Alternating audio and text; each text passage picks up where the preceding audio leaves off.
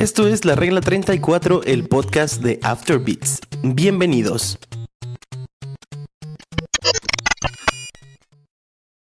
Oli, buenas tardes y bienvenidos sean tardes porque me vale madre que lo estén escuchando. Aquí son las tardes y bienvenidos sean a la regla 34, el podcast de Afterbeats. Y hoy no puedo estar más feliz porque tenemos eh, casi full house. De hecho, nada más nos falta el agente secreto con voz de, eh, de Loquendo, que lo tendremos próximamente por acá. Hola amigos de Afterbeats, los saluda el anticristo. XD, XD. Como pudieron escuchar, al queridísimo tenemos al queridísimo Mario Ayanami de nueva cuenta. Hola, eh, un gusto estar en una edición más de este podcast. Tenemos de vuelta a Danu, la Tlatuani de este eh, congal llamado Afterbeats. Hail Danu. Hail Danu. No es cierto, muchachos. Hola, ¿cómo están? Bienvenidos una vez más y qué bueno que me llamaron. Claro, eh, nos obligó en realidad a traerla, pero... Y bueno, tenemos de vuelta desde el episodio 1 directamente al buen Zeto Bot. Zeto, ¿cómo estás? De maravilla estando aquí presente con todos ustedes. Vaya joya, Zeto. Qué, hermosa voz. Ajá, es, gracias. Qué gusto tenerte de vuelta por acá. ya te habías desaparecido, eh, cuestiones laborales, ¿cierto? Correcto. Así es, aunque no lo crean, nosotros eh, somos gente bien responsable. Sí, uh -huh. todavía no nos patrocinan este podcast, así que tenemos que buscarnos ganar la vida, este, recogiendo bolsas en Mamalucha y así. así es, y, y, espero que esté escuchando a alguien de, de, de, los palillos pingüino que nos pueda este, patrocinar, por favor. O de Bonais, pero Bonais que nos también. den buen patrocinio, por no favor. puro Bonaisote. Y aparte sin congelar. oh, puro hervido. Puro hervido. Eso estuvo más difícil. Pero bueno, eh, pues bueno, chiquitines, como bien saben, aquí en su podcast preferido del mundo del gaming, siempre tenemos temas bien jocosos y nada on topic. Así que vamos a hablar esta vez justamente de los podcasts anteriores. Tocábamos un tema bien importante que dijimos que era justo y necesario abrir un tema a debate sobre el prestar juegos, chiquitines. Así que eh, me gustaría mucho saber primera, de primera cuenta su impresión acerca de este tema. Eh, pueden, les digo, comentar aquí eh, si lo están viendo en YouTube, si lo están viendo en otros canales. No duden en ir a nuestras redes sociales a hacer el comentario correspondiente. Y bueno, a los invitados aquí, invitados de casa, claro, este, les, me gustaría preguntarles acerca de esta situación, empezando por mi buen Zeto. Zeto, dime, ¿qué experiencia has tenido acerca de prestar juegos? Perdón. Eso ya delata de que aquí la queridísima Bonnie eh, le debe un Grande Auto 5 a Zeto desde hace ¿cuánto? Ya casi un año. Un año y casi. ¿Un año? un año, ok. Advertencia de por qué no deben de prestar videojuegos, por favor. Eh, bueno, de las primeras cosas que presté de los videojuegos fueron este Mario Bros 3, eh, allá en los años de 80s y demás. Y la verdad, lo que más me angustiaba era que trataran mal a los juegos, que cuando me regresaran ya no funcionaran. Y pues sí, eran momentos angustiantes. Y más porque el juego que me cambiaron fue por Barbie, o sea, no. Barbie, ah, caray, a ver, cuenta What? esa experiencia ah, okay. de Barbie. Eh, no, pues ahora sí que cuando yo presté el juego de Mario Bros 3, ellos me prestaron el juego de Barbie porque pues no tenían otros títulos. Oh, qué triste. Sí, exactamente. Y pues ahora sí que Barbie pues no me duró mucho. Una semana y ya lo había terminado, siendo que el juego que yo presté pues también igual duraba una semana en terminarse. Y nunca me regresaron así de buenas a primeras y ya estaba desesperado al mes. Al mes y medio ya no aguantaba y tuve que pedirlo de nuevo. Y este, y sí te, pero sí te lo devolvieron. Eh, sí regresó. ¿En eh, buen estado? En buen estado, afortunadamente. ok, bueno, al menos no tuvimos un soldado caído. No, sí, he tenido juegos caídos. Por ejemplo, conseguí con duras penas, ahorrando y todo. Conseguí la versión de Metal Gear Solid BR Mission. Ajá, de Play que, 1. Eh, exactamente, de Play 1. El único original que tuve, perdón que lo diga así.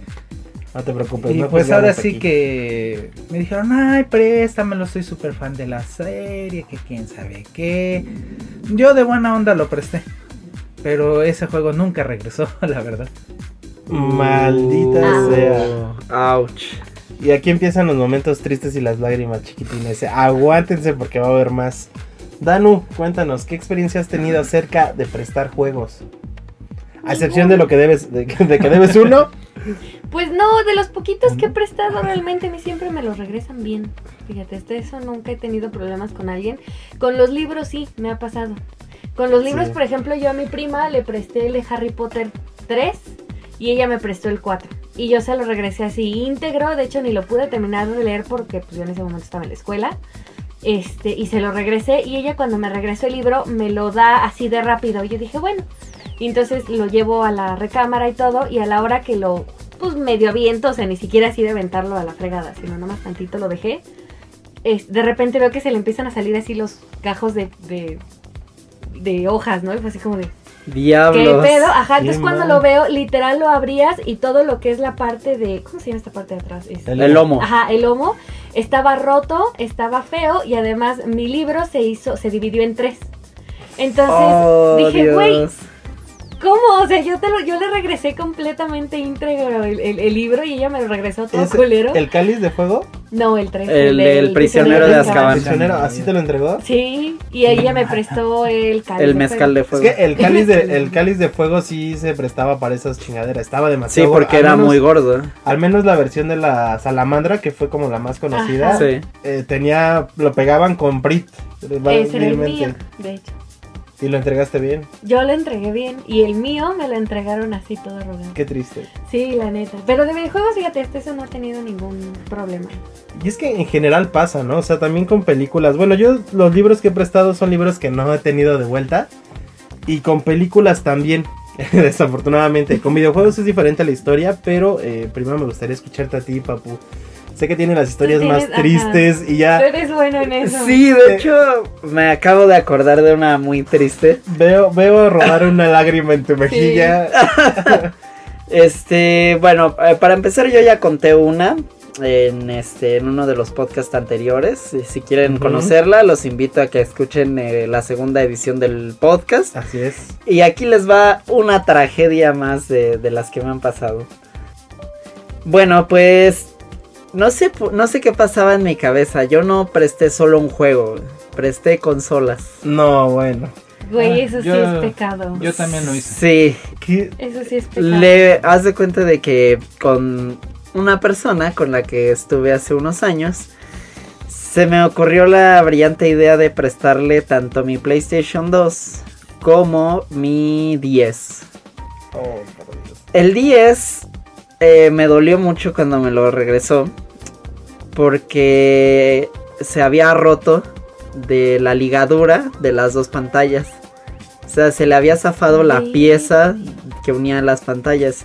Yo soy muy cuidadoso con mis consolas y al ver eso sí me quedé así como de... Ajá. Odio la vida, odio la- al universo y a la humanidad entera. La verdad sí fue algo muy choqueante para mí ver eso. No presten consolas.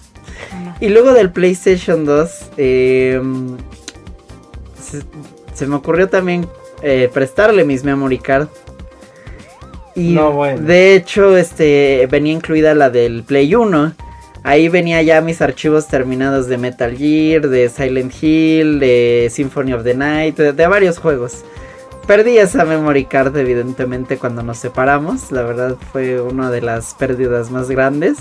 Sí estuvo muy chaca, pero a la vez creo que nunca había contado esta historia a otro ser humano y ahora el internet la puede conocer y ya la lección es nunca presten juegos y mucho menos consolas. Güey, ninguna historia. Debo, creo que debo, debí de haber empezado yo, güey. No, no lo puede superar mi historia triste. A ver. La mía eh, data hace por ahí del 2004 cuando me compré una edición de Cubo. eh, venía con Zelda Wind Waker y con Metroid Prime. Metroid Prime, es justo. Entonces yo la verdad es que Metroid nunca le he dado así como el lugar que, que pertenece, que merece. Y lo tenía ahí nuevo. Eh, uno de mis vecinos, vivía yo como en un tipo de privada o vecindad. Eh, si me estás escuchando sabrás que fuiste tú infeliz. no es cierto. Sin rencores. Y te pero- vamos a ir a madrear ahorita mismo. Sí, no, sin rencores, porque era, era buen colega, pero por eso precisamente era la, la confianza, ¿no? De, me dijo, ah, ah, les conté, ya tengo un cubo y chido, y tengo Metroid. Y decía, ah, ¿me lo prestas? ¿Te lo ocupas? Y yo, no, pues date, güey, no hay bronca. Nuevo, yo ni siquiera lo había puesto en mi consola, nuevo se lo entregué. Pasó como un mes. Me dice, ah, güey, ya tengo tu acá. Ah, ok, luego paso por él. Dos meses. A ver, ya, me lo dio. Y no sé cuál haya sido la situación. Porque ese güey era de las gentes más cuidadosas con sus consolas. Era, era un, un gamer al final. Me entregó una puta caja. Lo más rayada y asquerosamente horrible. Mi cartón estaba mojado. Mi disco estaba súper rayado. Y me quedé así como de. Ok, pendejamente no le reclamé. Esa es una de las cosas que más me arrepiento. Pero dije, güey, ¿qué, pedo con este desmadre? O sea, no, no, no es como que se lo haya prestado un niño, porque no, lo no, no lo hubiera hecho. Y pues después eh, me enteré por eh, otro vecino que iba a jugar que sí me dio el cambiazo, el infeliz. Me cambió, eh, tenía esa edición. Ajá, Y pues me dio el cambiazo por, por uno, pues el, el suyo. ajá.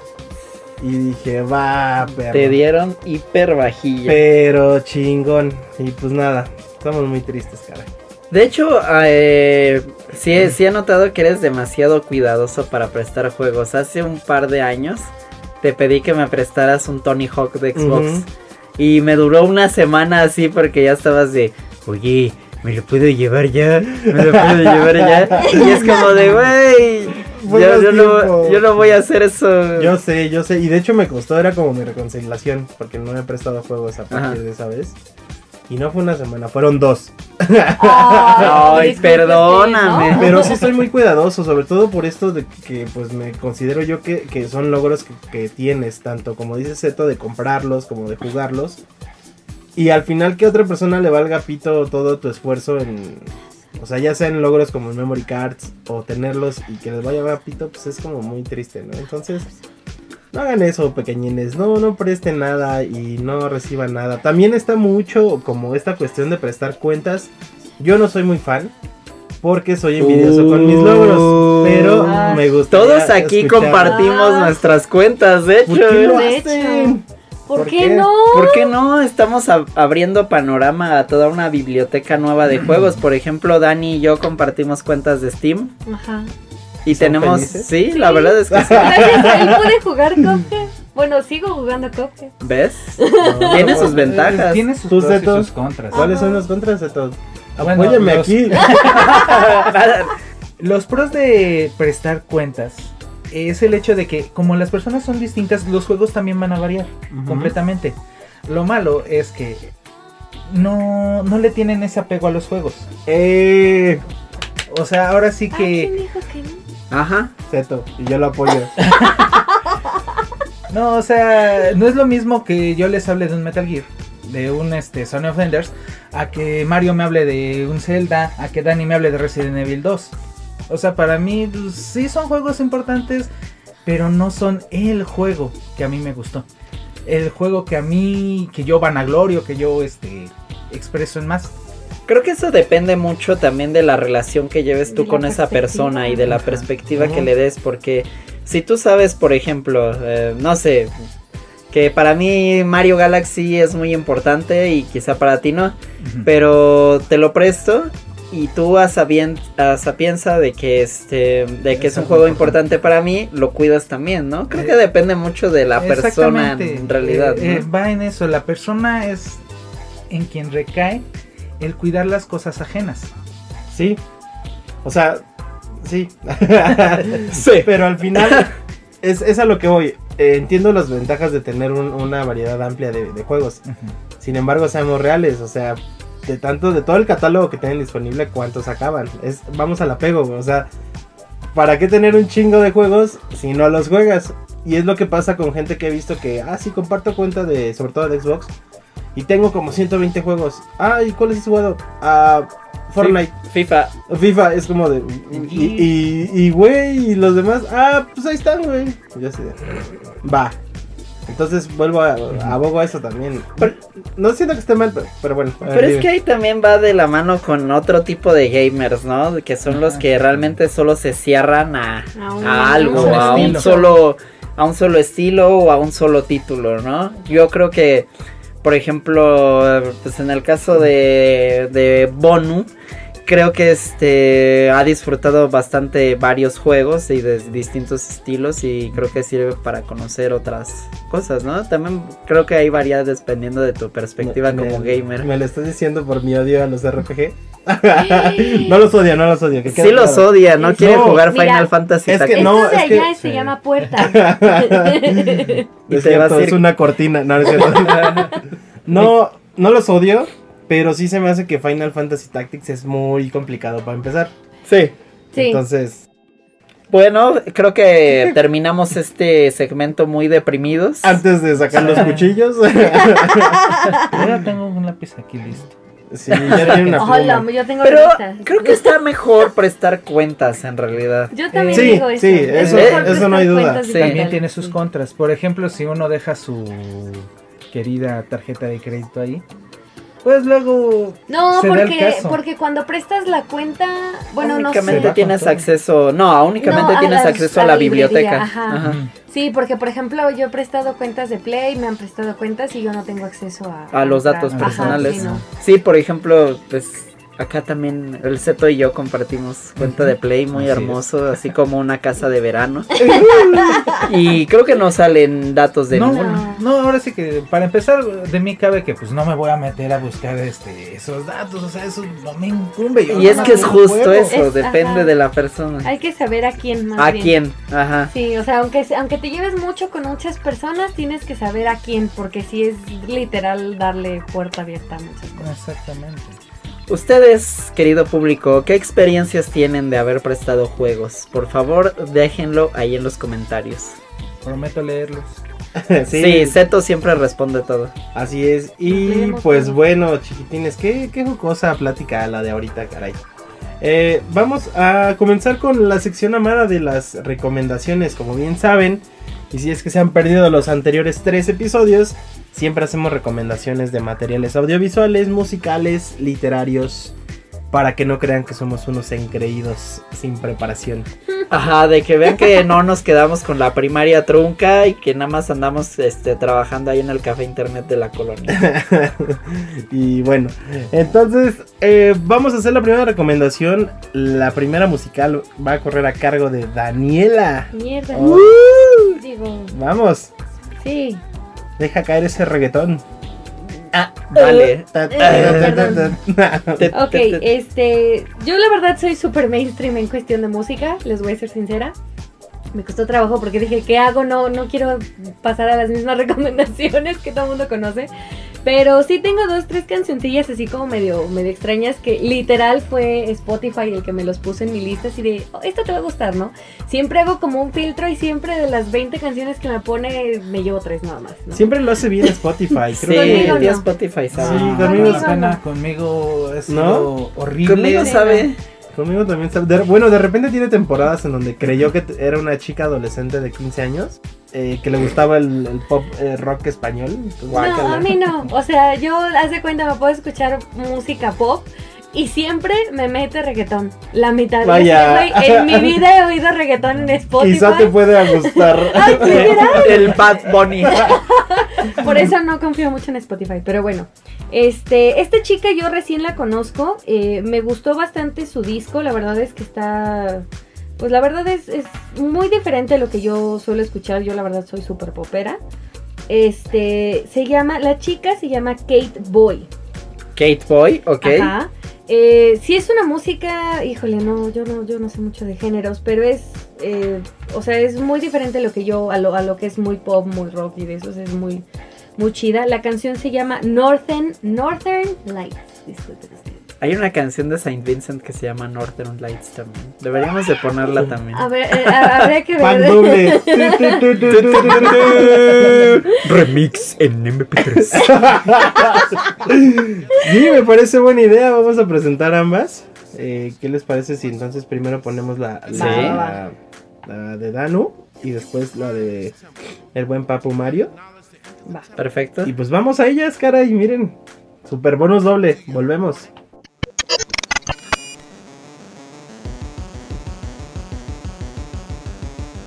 Nunca confíes en el auto guardado, amiguito. Estás de vuelta en el podcast de la regla 34 de After Beats.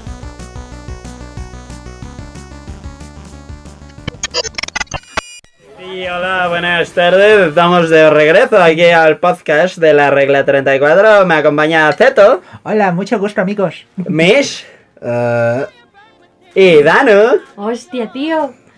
Y bueno, ya dejaremos de hacer estas estereotipadas voces de españoles para proseguir con las recomendaciones que les hemos preparado para esta tarde.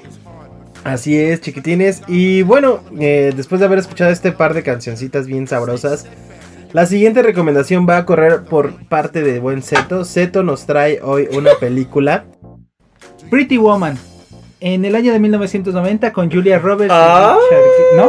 Oh, no. ¡Qué hermoso! No, ya, ya me vi. Ya, ya, ya. Ya, por favor, ya. Richard Gere. Sí, of es course, Richard Gere, exactamente. De Richard Gere, ya, y déjalo. Ok, eh, la película que les vengo a hablar esta, en esta ocasión se llama Laberinto en el año de 1986, un año después de que yo naciera. Oh, muy bien. Eh, eh, eh, ¿Por qué es importante esta película? Eh, para empezar, hablando en los efectos, todos son marionetas, pero están tan bien hechas que pues, llega ese momento en donde te la crees. De hecho, son marionetas de Jim Henson, que es el creador de los Muppets. O sea, eh, eh, de ahí la, la relevancia, la importancia de... Eh, cuenta con la participación de David Bowie. Uh, Diosito, Es- que es el rey de los goblins ahí en la Exactamente. película. Dios me lo tenga en su, en su santa- en su santa gloria. Y pues la película tiene una trama sencilla, trata de esta chica que se llama Jennifer Connelly en la vida real, que va en busca de su hermano en este reino mágico donde David Bowie es el rey de los duendes. Y pues todo está ambientado en una especie de laberinto en donde esta chica tiene que este, ir resolviendo pequeñas preguntas que le van haciendo los mismos este, los guardias, las paredes, donde literalmente están hablando las paredes. Es muy, Vaya. es muy divertido y sobre y ya lo último pues sobresale la canción de Dance Magic que también Que sale durante la película que es eh, que interpreta David Bowie exactamente. Vaya, Y de- me acuerdo mucho que había un mono gigantesco que se llamaba Ludo, que era así como el más simpático. Y, y la escena final es así de lo más divertido en el mundo, así un pachangón total en el cuarto de Jennifer Connelly. Y es de increíble. Y la razón por la que les estamos hablando de esa película es porque resulta que al joven productor Mitch no le gustan no solo los musicales, sino que no le gusta el laberinto.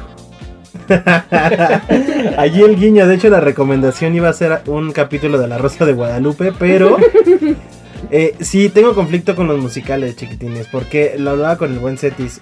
Eh, creo que no me parece una forma... Estos, estos comentarios son obviamente propios, no deben de afectar a nadie, no, no sean prejuiciosos, eh, asquerosos y sucios. No representan la edición de Afterbeats. Es correcto. Gracias, Compubot. y pues bueno, en- entiendo entonces que los musicales pues tienen su lugar en el teatro. Creo que se pueden disfrutar mejor ahí. No se me hace que, que gastes recursos audiovisuales como para cantar. Chingada, ¿por qué Eh, no? es, es de cierto, de cierto modo, eh, tiene razón en algunos casos, porque hay películas que más allá de aprovechar esta condición que te da el cine, eh, pues sí, de mostrar varios movimientos, varios espacios, se siente como una obra grabada. Nada más. Exactamente. sí. Hay, hay varios casos eh, que así, así es, pero hay musicales que sí de verdad son muy ambiciosos y no, ten- no tienes por qué este, negarlo. El que se me viene más a la mente ahorita es Mulan Rush. Vaya. Es increíble, es de una estética maravillosa la película. Dani, ¿a ti te gusta esa película? La neta. Sí, por favor. Sí. Sí. ¿Ves? Es A Dani- raro que un musical no me guste. A Dani raro. le gustan los miserables, eso explica todo. Ay, no, es que eso sí está Es que para el además, gato. visualmente, visualmente puedes hacerlo muy padre tanto en teatro como en cine. Sí, es Y- cuestión y- de aprovecharlo. y- ajá, y además, el, el, bueno, a mí yo soy muy fan de ese tipo de, de, de fechas y sobre todo lo que es revoluciones, a mí me llama mucho la atención. Entonces, esa, esa historia está muy bien enlazada, me gusta mucho cómo, o sea, las canciones que sacan hay unas muy buenas, o sea, creo que sí, sí tiene para ser musical, por eso me gusta, o sea, Sí, está buena. Tiene el gran valor de que Hugh Sí. Jackman es un tipo Bueno. Increíble, así, es un frontman en toda la extensión de la palabra. Es que, fíjate, yo por ejemplo, la de Hugh Jackman me gusta, Ujú. Pero por ejemplo, Russell Crowe es el que sale de malo. Sí, ¿no? que es el malo y que no canta nada. No, o sea, no canta nada. Me gusta el porte que tiene. Literal, yo lo veo y si digo, este cabrón sí es ya verde. O sea, sí, sí da miedo. Pero cuando lo oí cantar, casi me boto de risa en el cine porque dije, este güey no canta. O sea, literal hubieran, digo, hu- hubieran contratado a alguien que sí canta y, y hubieran dejado una voz de cantante a De otra hecho. persona. Porque de verdad, o sea, en cuestión de actuación sí te la creo y me gusta. O sea, es una versión más de Yaver porque he visto varias películas de Los Miserables y es muy buena. Pero, o sea, si hablamos específicamente del musical de, de donde sale Hugh Jackman, no estoy del todo... Complacido. Ajá, o sea, es entretenida, es divertida, me gustan. De hecho, me gustan más los musicales de, de Sasha. Ajá. Este, o sea, sus, sus, su manera de actuar siempre ha sido una persona muy irreverente y muy espontánea. Entonces, me gusta mucho más las partes de él que toda la película en general. Pero, o sea, si hablamos específicamente del musical de Hugh Jackman, no es muy bueno.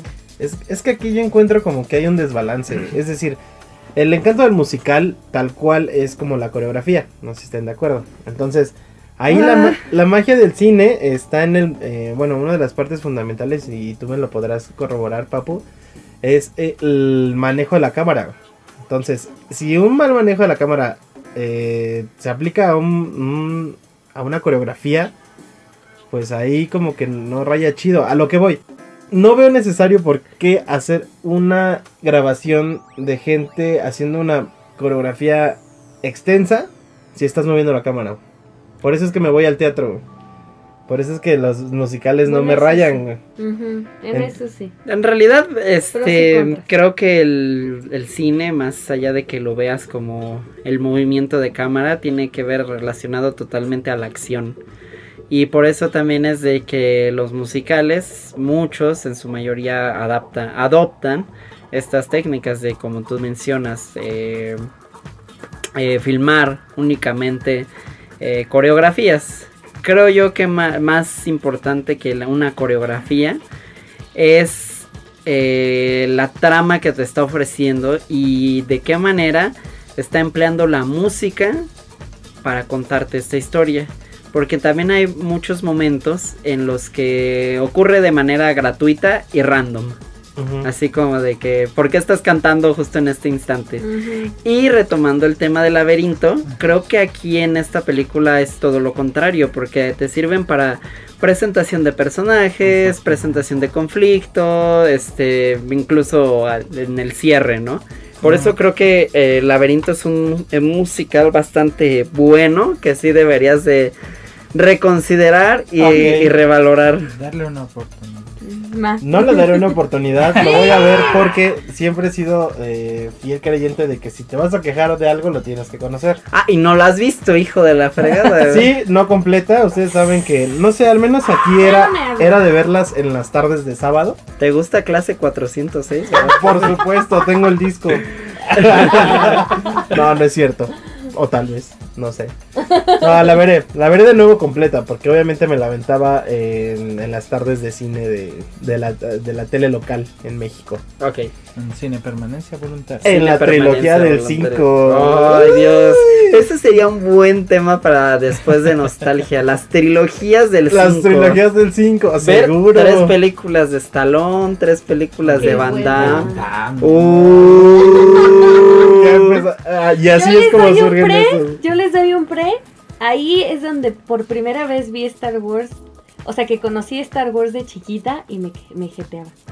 Y desde ahí dije, me caga Star Wars. ¿Eh? Corte A, años después soy hiper mega fan de esa saga. De hecho, ahora tiene unos tenis de Star Wars. Por dos. Es que sí pasaba, porque cuando acababa la, la de la Nueva Esperanza, ya eran como las 7. Y era como, es eterna esta mamada, güey. Y pues ya te ganaba es la que fiesta. le metían güey. muchísimos comerciales. Ajá. Ese era el problema. No Y dependiendo de la época del año, era la cantidad de Ay, comerciales. Sí. Sí, La sí, Navidad sí. ya no tenía madre, ¿eh? No, ya era un congal de comerciales. Sí, no.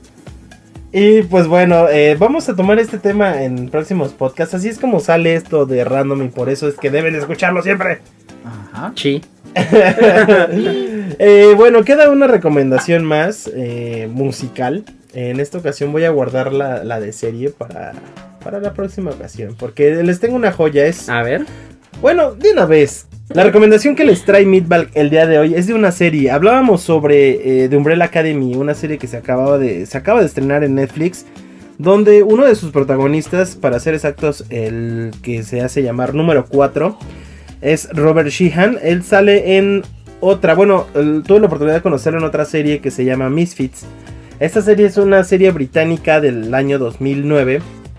En donde explica, bueno, el- el- la primicia de la serie es que un rayo cae en, en un distrito londinense. Y, sí, londinense, en Inglaterra. Ok. Cae el rayo y le otorga poderes a los, eh, a los protagonistas y a más, este, a más pobladores. Es decir, en un inicio te- te hacen creer que nada más son ellos los que tienen los poderes. Eh, estos varían como el poder de eh, poder ver el futuro, como poder este ser una eh, tener la mente de una científica, como el de tocarte y quitarte los poderes. O sea, son poderes ya replicados de, de cómics y, pero es gracioso verlo en la aplicación de cinco adolescentes que están en un reformatorio. Bueno, en un, en un este, proceso de servicio a la comunidad porque son unos pinches eh, vanda- vándalos irremediables. Entonces pasan un buen de cosas. eh, se atreve mucho la serie a hacer eh, diferentes cosas que, que uno no pensaría eh, que fueran como a darle incluso continuidad. Eh, ahí sale como protagonista este muchacho Robert y pues se lo recomiendo bastante. Al parecer no se ha cancelado, pero ha pasado por varios cambios como de reparto, como de productora y la última emisión, si no me equivoco, fue temporada 4 o 5, se estrenó en 2013 Y no se ha cancelado. y no se ha cancelado.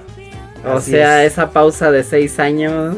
En donde no se va a notar la vejez. Es rara, no, en realidad pues más bien que yo daría por visto o pues como que fueran a hacer un remake porque en sí no han dicho, no, o sea, no ha habido un comunicado oficial de que ya se canceló. Ajá.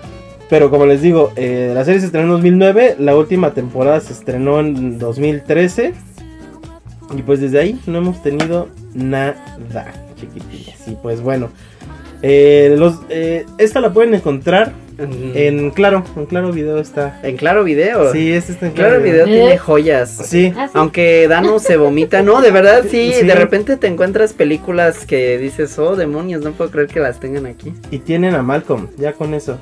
Ah, sí, está bien. Sí, ya con eso. bueno, que eh, Solo por mal sí, Ajá. que depende, no sé qué vaya a hacer el buen Disney, ya hablaremos después con Ay, nanita, el imperio del mal. Con ese y con la cuarta chiquitines lloramos bastante. Y pues no se la pierdan, de verdad que es una serie muy buena. eh, es muy del tinte. Si les gusta The Umbrella Academy, vean Misfits. eh, es un poco más desenfadada, no es tan tan oscura como The Umbrella Academy. Y pues raya como más en la pendejez. Entonces es muy buena, la verdad es que me divirtió mucho. Ok. Y sí, chequenla en claro. eh, y pues bueno, ahí está mi recomendación de esta vez. Muy bien, pues amigos, esto ha sido todo por hoy, por el podcast número 4 de la regla 34. Como siempre, los queremos invitar a que sigan Afterbeats en todas nuestras redes sociales. Nos Todas. encuentran en Facebook, Twitter, Instagram, YouTube, Twitch y todo eso. Pues. iBox, ah, ah, sí, Ah, claro, sí, ahí sí. en iBox. Para que descarguen Exactamente. el programa. Exactamente. Y próximamente estaremos eh, viendo la posibilidad de subirlo a Spotify porque pues, los amamos y sabemos, sabemos que tienen el varo para pagar sus Para pagar, ajá. Bueno, eh, Setobot, tus redes, por favor. A mí me pueden encontrar como Zeto Bélico en Twitter, eh, en Facebook me pueden encontrar como Bélico Havoc. En ambos casos me pueden encontrar porque siempre traigo una pequeña estrella con un parche en el ojo. Ok. Mitch, ¿cómo te encontramos a ti en internet? En arroba meatbalk eh, me pueden encontrar en cualquier red, latinchat, yahoo.com, hi-fi, metroflog y lo demás. Pero síganme. MySpace, MySpace ya no, porque les Sí. acaban de borrar la música. ¿Sí Oh, viste? vaya. Ah, Sí, Que no. por un error de servidor se perdió toda la música de MySpace. Y eso le afectó a las tres personas que siguen usando MySpace. eh, se han reportado varios incidentes de depresión en esas tres personas que usan MySpace. Y bueno, una pena, la verdad. Zeto es una de ellas. Dani, ¿cómo te encontramos en tus redes? Bonnie Wolf-cero con Z al cero, por favor. Eh. Estoy en, en. Pues es que nada más uso Twitter e Instagram, la verdad. Facebook ya no lo uso. Lo noto. Sí, ya. Perdón.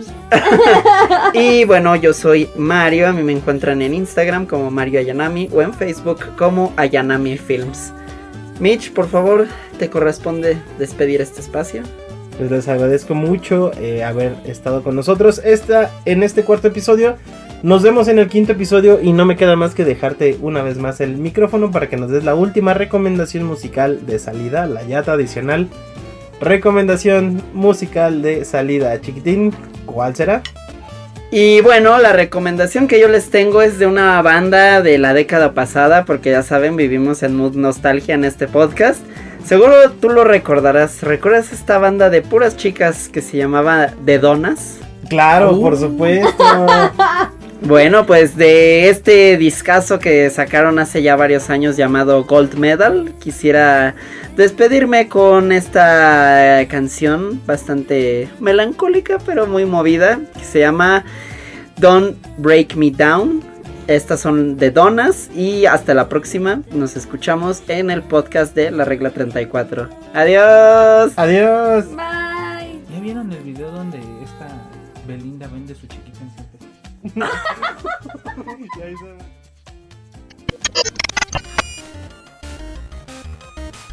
Qué lástima que termino el podcast de hoy. Por favor, no me demanden por plagiar esta canción. Gracias por haber escuchado el podcast de la regla 34. Recuerden sintonizarnos pues cuando vaya saliendo el podcast, ¿no? Estén al pendiente de todas nuestras redes sociales, Facebook, Instagram, Twitter y YouTube. Gracias y sigan en Afterbeats.